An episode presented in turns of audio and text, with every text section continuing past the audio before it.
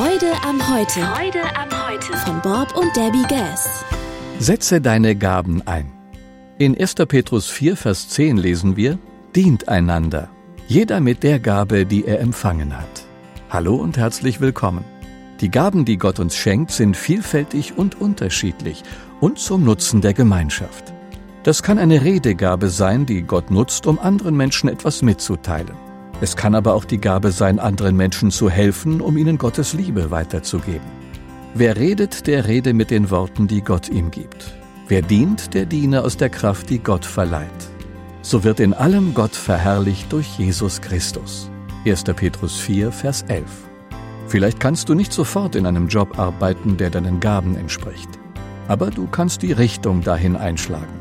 Paulus arbeitete als Zeltmacher, damit er seinen Predigtdienst finanzieren konnte.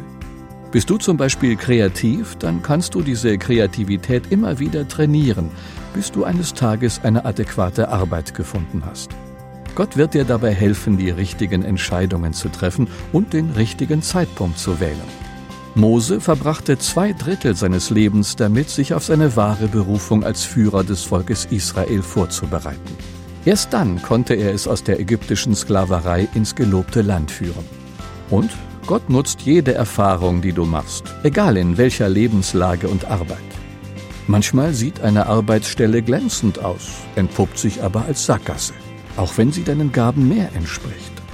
Dann hat Gott etwas anderes für dich vorbereitet. Vertraue ihm, dann wirst du im Glauben und im Vertrauen in seine Wege wachsen. Wenn aber die richtige Tür vor dir erscheint, dann gehe hindurch.